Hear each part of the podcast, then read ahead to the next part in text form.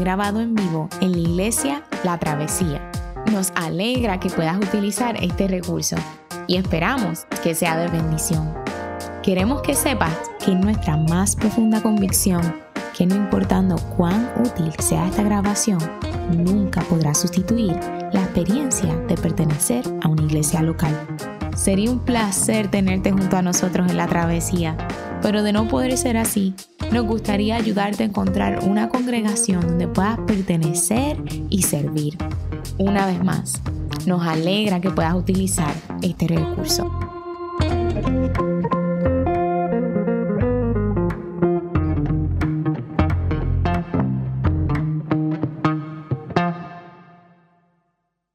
Mi nombre es Yamir Alejandro, por la gracia de Dios tengo el privilegio de ser pastor aquí en la iglesia La Travesía. Nos acercamos al Señor este domingo, primer día de la mañana. Y hace un tiempo estoy eh, en, la, misión de, de, tomar y recobrar los años perdidos, en todas esas películas que me perdí este, por, no estar al día con todo lo que está pasando eh, en la cultura. Y estuve mirando y, haciéndome la pregunta, ¿qué es lo que hace una buena secuela en una película? Secuela es la segunda parte de, una película. Y nosotros, eh, muchos de nosotros podemos conocer ejemplos de lo que es una mala secuela, porque tal vez nadie se acuerda. Por ejemplo, ¿usted se acuerda de esa película? Lion King parte 2. ¿Quién se acuerda de Lion King parte 2? Todo el mundo se acuerda de Simba y de Can you see whatever, hear the love tonight, whatever. Yo no, no me sé la letra bien, nunca me la he aprendido bien. eh, la música de una segunda película, si no es tan buena como la de la primera, si la trama no es tan buena como la, de la primera, nadie se acuerda de la segunda película o la segunda versión, ¿verdad? La segunda parte de, de una historia. Aunque los críticos de Lion King 2 dijeron, está bien, por lo menos para los nenes está bien. Ni siquiera mi nena la ha querido ver. Una buena secuela se caracteriza porque las historias de los personajes se van desarrollando aún más. La trama va avanzando, se va poniendo más compleja, se va poniendo más interesante. Los conflictos entre un personaje y otro personaje aislado se van conectando, las cosas se van intensificando. Los cabos sueltos al final se resuelven, como en Star Wars. Al final empezamos a descubrir un montón de cosas que no sabíamos. A veces en las películas latinoamericanas intencionalmente los cabos sueltos no se resuelven porque la vida es complicada y eso también hace una buena película. Hoy nos encontramos en una narrativa que cuenta el final de la historia de la familia real, la familia de Saúl y la familia de Jonatán. Y no vamos a volver, lo interesante es que no vamos a volver a escuchar acerca de esta familia más nunca en estos libros. Hoy es el capítulo final de la familia de Saúl y Jonatán. Quiero invitar a mi hermano eh, Leo Ayala y con eso en mente a leer las escrituras de hoy como el capítulo final que cierra la historia de Saúl y Jonatán.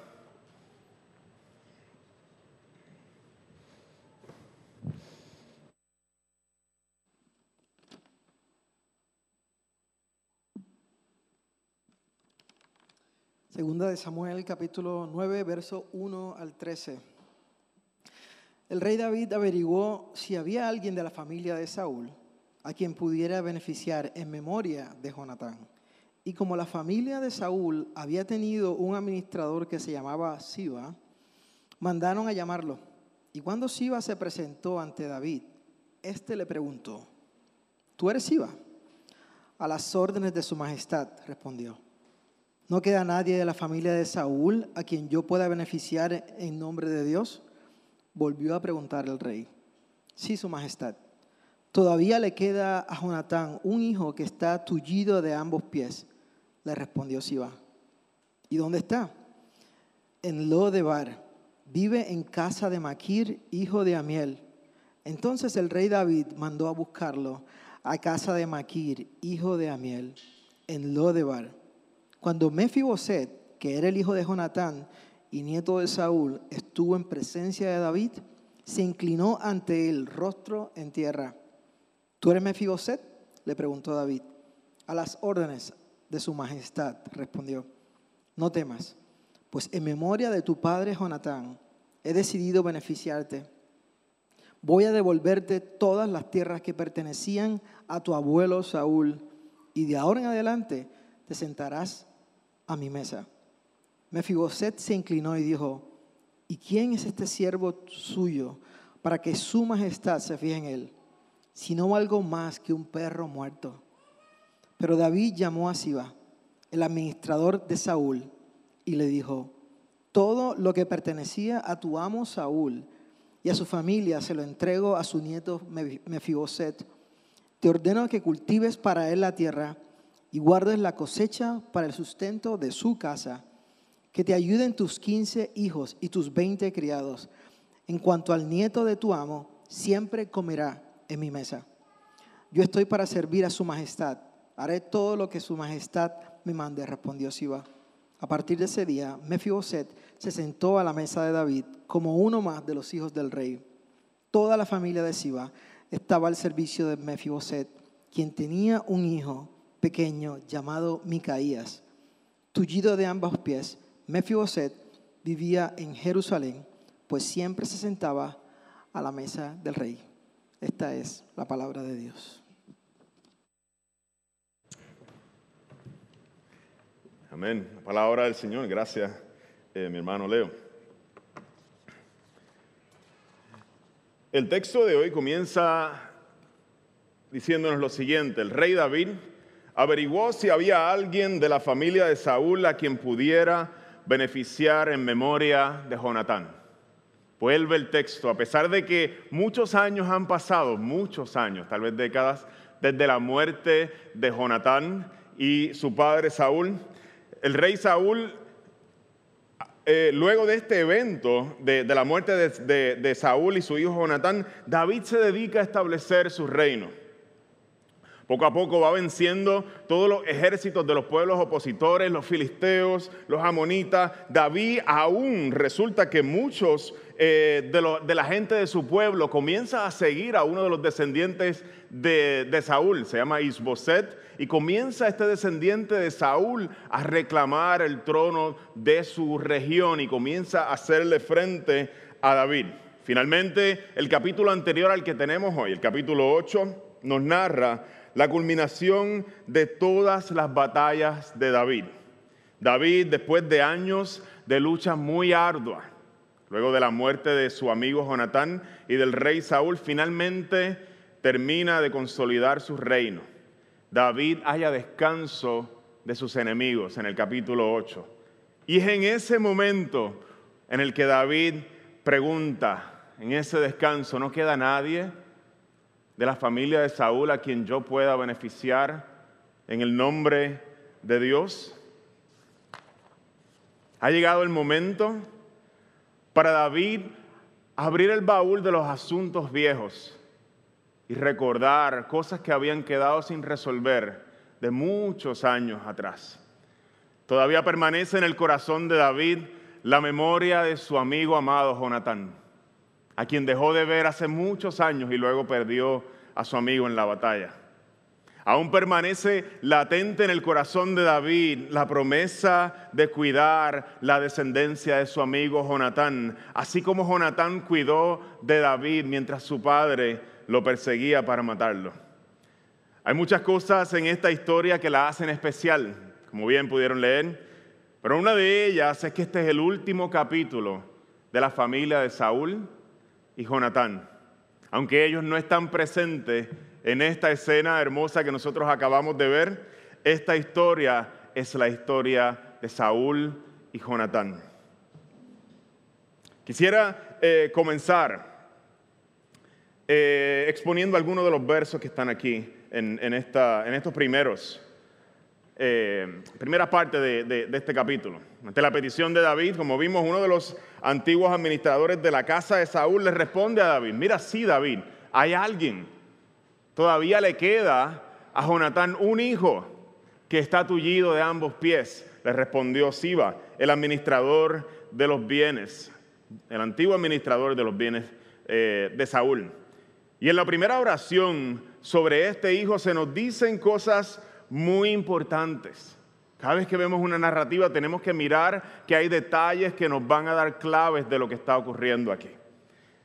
Este muchacho es el único hijo, es lo único que queda. No queda más nadie de la línea de Saúl y de Jonatán. Es el único sobreviviente de esta familia del antiguo rey Saúl.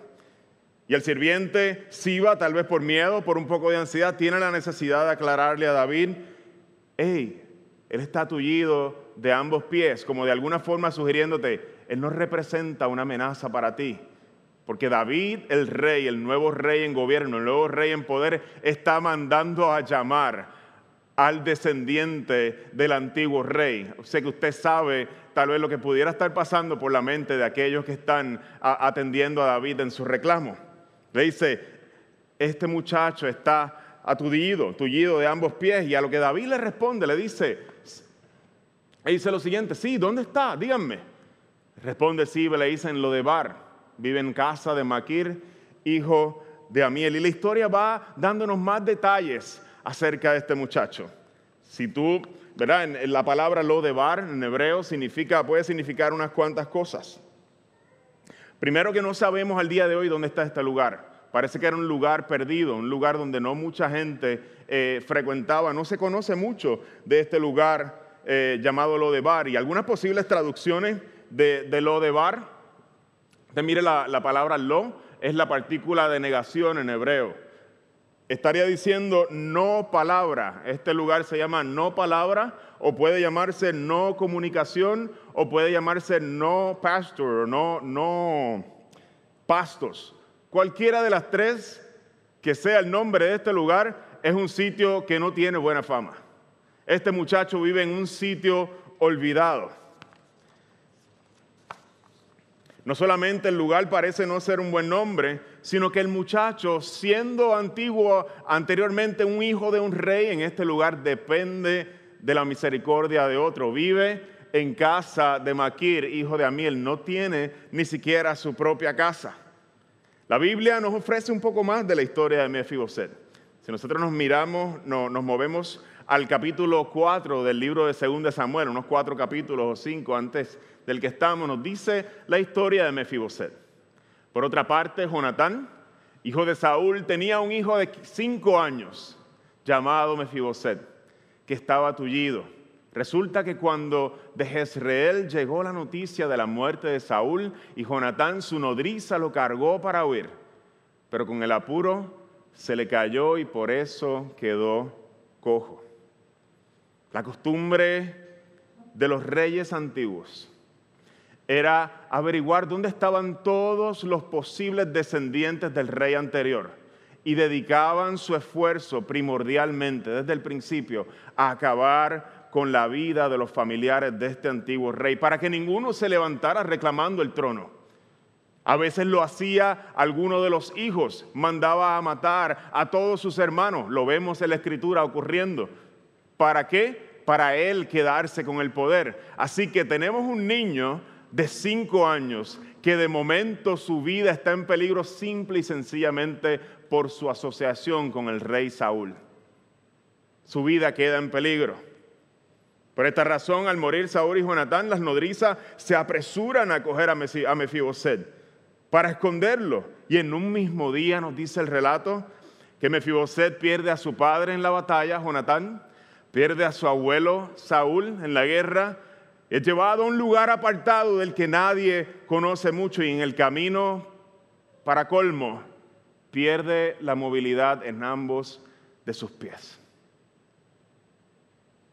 Cuando todo esto sucede, Mefiboset tiene cinco años, la edad de mi niña estrella. En un día su vida cambió para siempre. Familia, las tragedias en la vida ocurren y son complejas.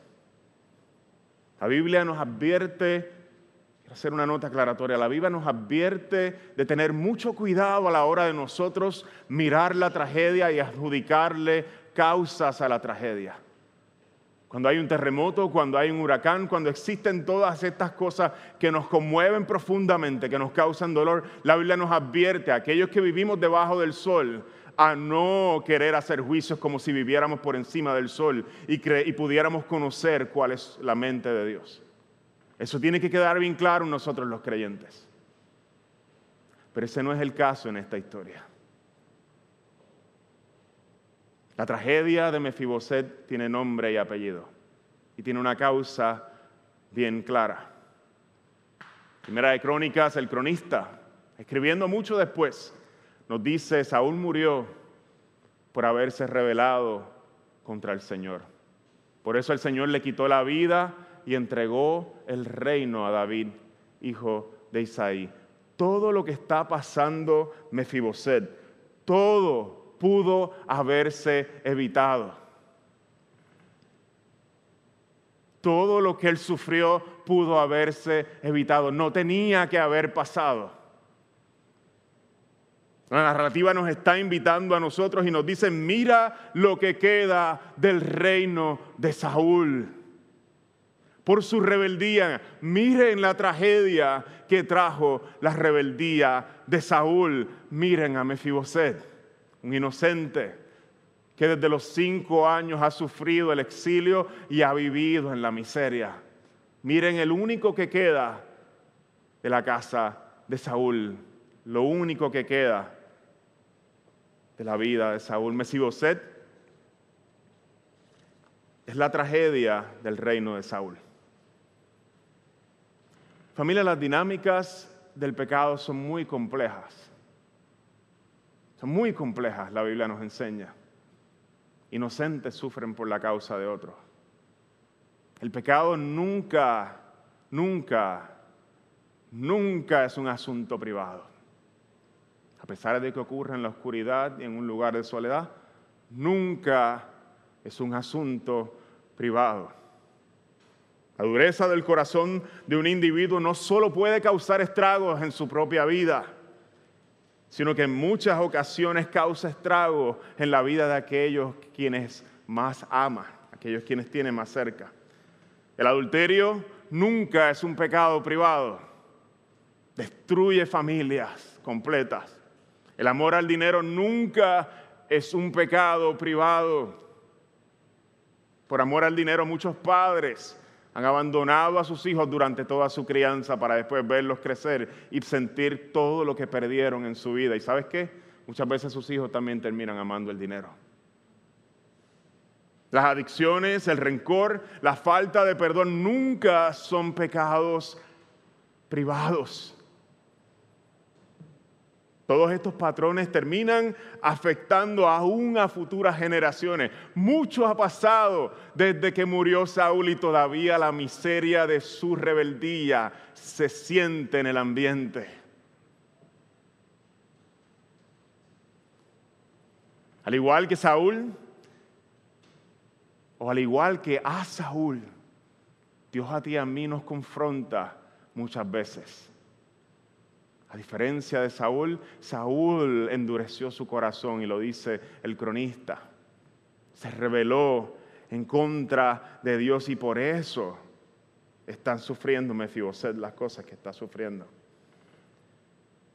El Señor nos confronta, como decía José Elías la semana pasada, como un acto de amor. Nos muestra nuestra maldad con el fin de que nosotros aprendamos a arrepentirnos. Algo que, que, a mí me ha gustado, y lo voy a tirar al medio aquí sin decirle nada, eh, de, trabajar con, con José Elías, es que eh, en algunos momentos donde nos encontramos como que rozando en algún, en algún desacuerdo con algo y nos ponemos un poquito como que, ah, un poquito incómodos el uno con el otro, de, alguna forma como que José hace así, como que sacude la cabeza, un ratito después me dice, ¿sabes qué?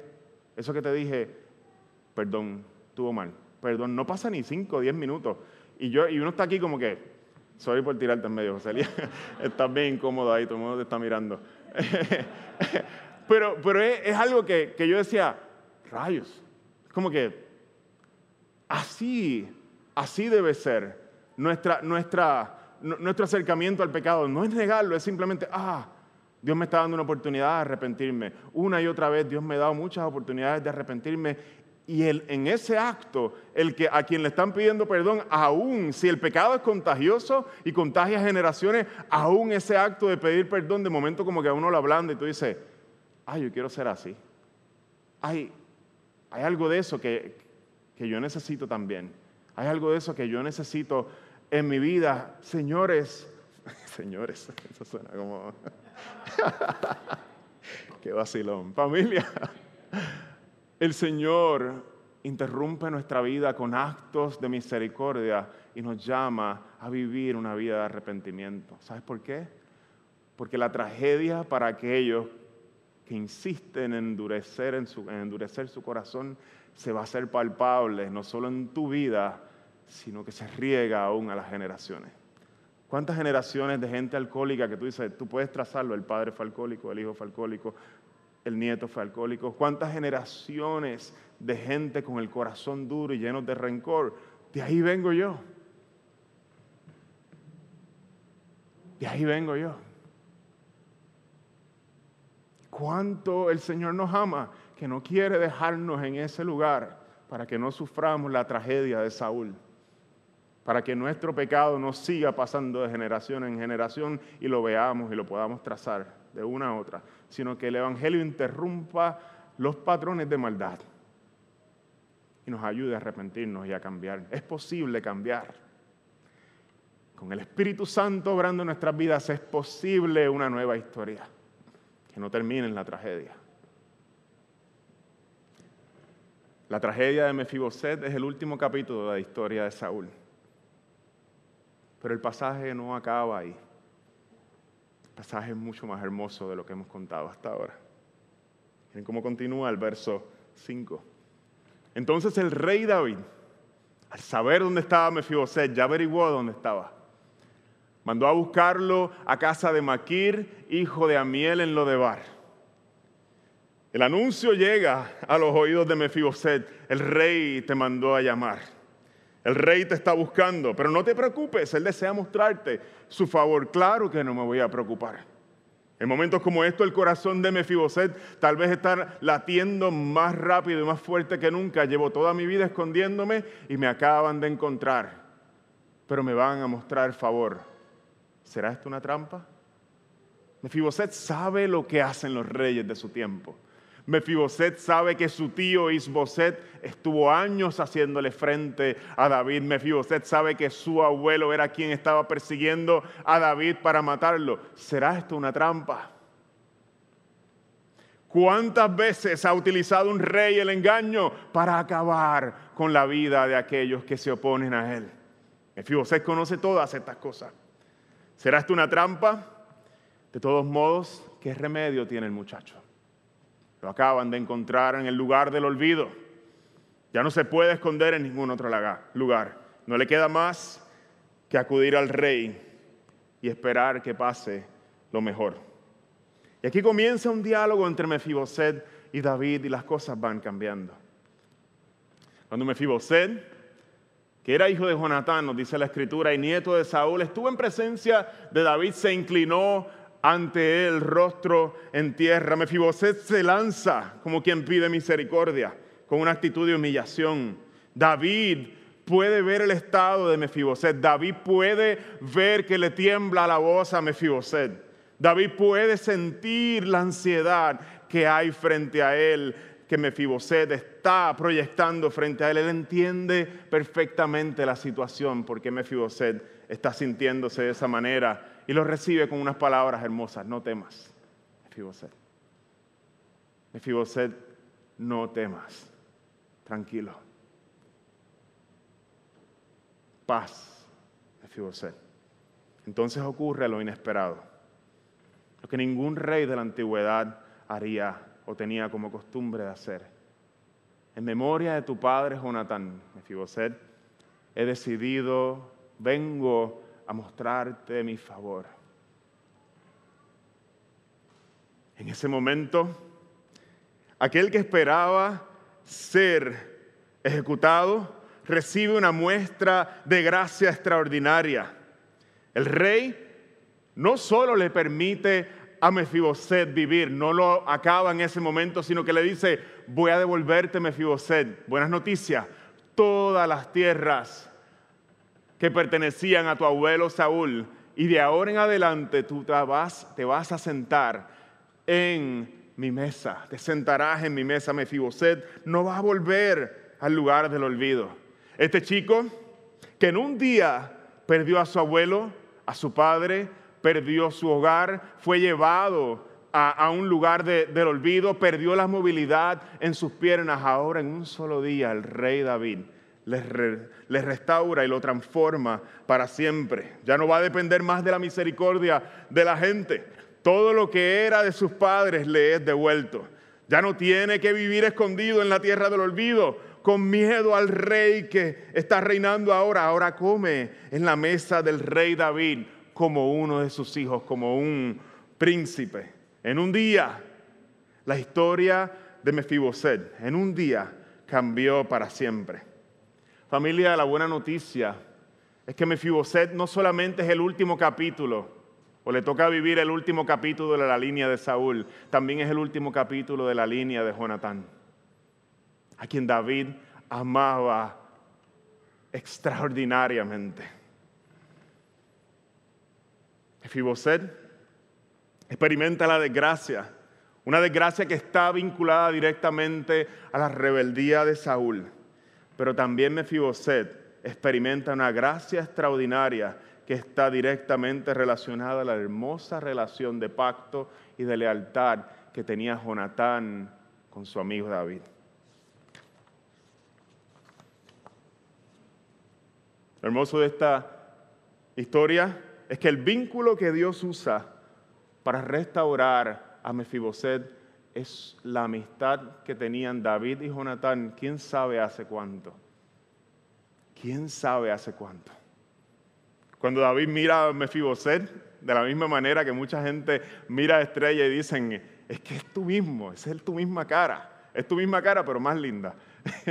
no, no, salió tanto a ti, se parece mucho a ti, pero es como la versión mejorada. De esa misma manera, David puede mirar a Mefiboset y decir, ve a su amigo Jonatán en él, no ve un enemigo en Mefiboset. Puede ver a su amigo en él. ¿Cuánto hubiera deseado David poder devolver el favor y todo el sacrificio que Jonatán hizo por él y en Mefiboset, el Señor le da el privilegio de expresar este favor por alguien que probablemente se parecía mucho a Jonatán. La Biblia nos presenta una y otra vez lo importante que son las buenas amistades y cómo estas son el vehículo para la gracia de Dios en todas estas historias hermosas.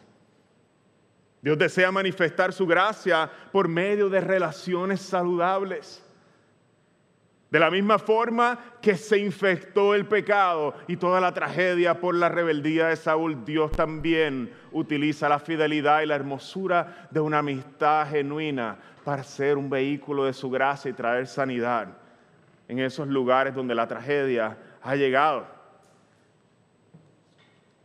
Esta gracia tiene efectos que trascienden el tiempo. En medio de la pandemia, familia, nosotros tenemos, tenemos la oportunidad de fortalecer amistades. Tenemos la oportunidad de visitar, bueno, visitar, hmm, no sé, depende, eso depende de usted, ¿verdad? Eh, por lo menos por Zoom. reconectar, vamos a, cambiar la palabra, déjenme, no tengo bolígrafo aquí. Eh, de reconectar con viejas amistades, de de fomentar estos lazos de amistades donde, donde nosotros podemos encontrar este, la bendición de Dios en medio de ellas. Relaciones que llevan tiempo descuidadas. Podemos también conversar, invertir en nuevas relaciones.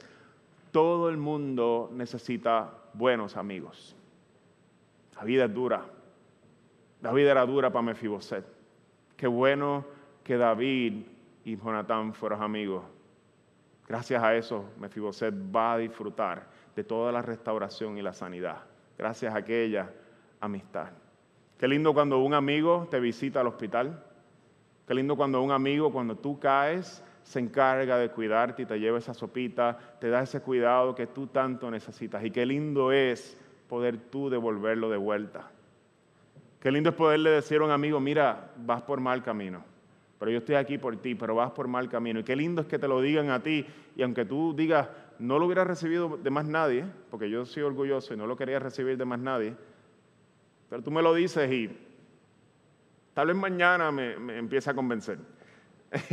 qué lindo es tener buenas amistades, qué lindo es tener buenas relaciones. La bendición de Dios utiliza eso como un vehículo para su gracia, para ayudarnos a vivir vidas de bendición. Quisiera concluir este sermón. Como hemos visto hasta ahora en el sermón, la vida de Mefiboset no solo es el capítulo final de la vida de Saúl, sino también es el capítulo final de la vida de Jonatán. El verso que cierra esta historia nos muestra esto, digamos, de manera gráfica.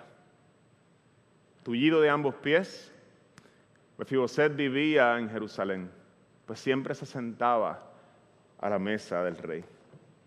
Gracias a Saúl, los pies de Mefiboset continuarán tullidos por el resto de sus días en la tierra. Pero gracias al amor de Jonatán, Mefiboset comerá el resto de sus días en la mesa del rey. La historia de Mefiboset no solo es la historia de Saúl y Jonatán familia también es tu historia y la mía. Nosotros también somos producto de dos historias. Gracias a la rebeldía de nuestro padre Adán, el mundo se corrompió. Tú y yo hemos vivido el dolor de una familia rota. Tú y yo hemos experimentado el dolor de un mundo caído y las tragedias en mayor y menor grado, dependiendo de dónde te hayas criado. Tú y yo hemos visto de cerca el dolor de la vida bajo el sol y la desesperación por la enfermedad, por todo lo que se vive en este mundo.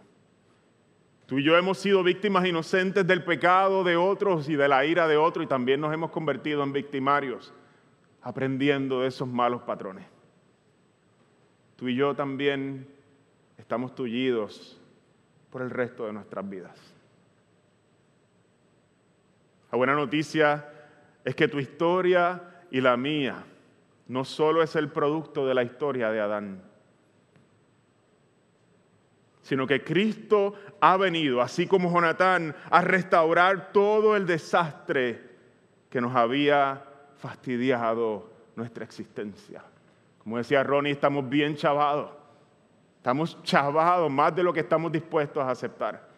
Pero en Cristo somos más amados de lo que jamás estuviéramos dispuestos a recibir. Ni siquiera podemos creer cuán grande es el amor de Dios sobre nuestra vida. Hermano, cierro con estas palabras. Tú y yo estamos tullidos, pero por el resto de nuestra vida, tú y yo podemos comer en la mesa del rey. Por el resto de nuestras vidas, no te desanimes cuando te encuentres que no te gusta lo que ves adentro. A mí tampoco me gusta lo que veo adentro. Muchas semanas. La gente no cambia en un día. Vamos a estar tullidos el resto de nuestros días, pero en la mesa del rey. Qué hermoso hubiera sido tener la Santa Cena hoy, donde el Señor Rey de los cielos invita a sus discípulos a comer el pan, a beber la copa y decirte, hay un pacto más fuerte que tus propios pecados.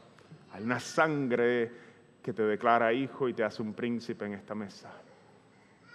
Que es más fuerte que tú mismo y tu propia voluntad. Y te incluye en esta mesa y no te deja fuera. Pues si por la transgresión de un solo hombre reinó la muerte, con mayor razón los que reciben en abundancia la gracia y el don de la justicia reinarán en vida por medio de un solo hombre. Ese un solo hombre primero es tu primera historia, pero hay uno segundo que te ayuda a vivir una historia nueva. Estamos tullidos, pero estamos en la mesa del rey por gracia. Acompáñenme a orar.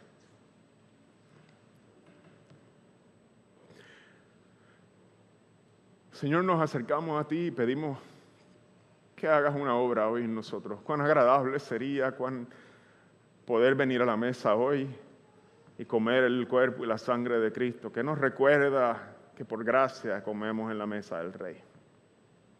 Te pido que mis hermanos que vienen de vidas rotas, Señor, de vidas de maltrato, de vidas de tantas tragedias, cuando nos sentamos unos a otros a contar nuestras historias, hay tanto para escribir.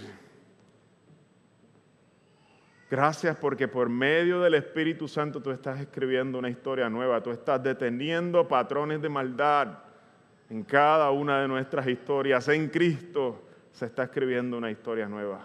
Te pido por mi familia en la travesía, estos que están sentados aquí, Señor, por mí, por los que están conectados desde su casa, Señor, que tú escribas una nueva historia, que les des esperanza sobre el pecado, Señor. Estamos tullidos y necesitamos tu gracia. Pido estas cosas en el nombre de Cristo Jesús. Nos presentamos, Padre, delante de tu presencia. En el nombre de Cristo Jesús. Amén.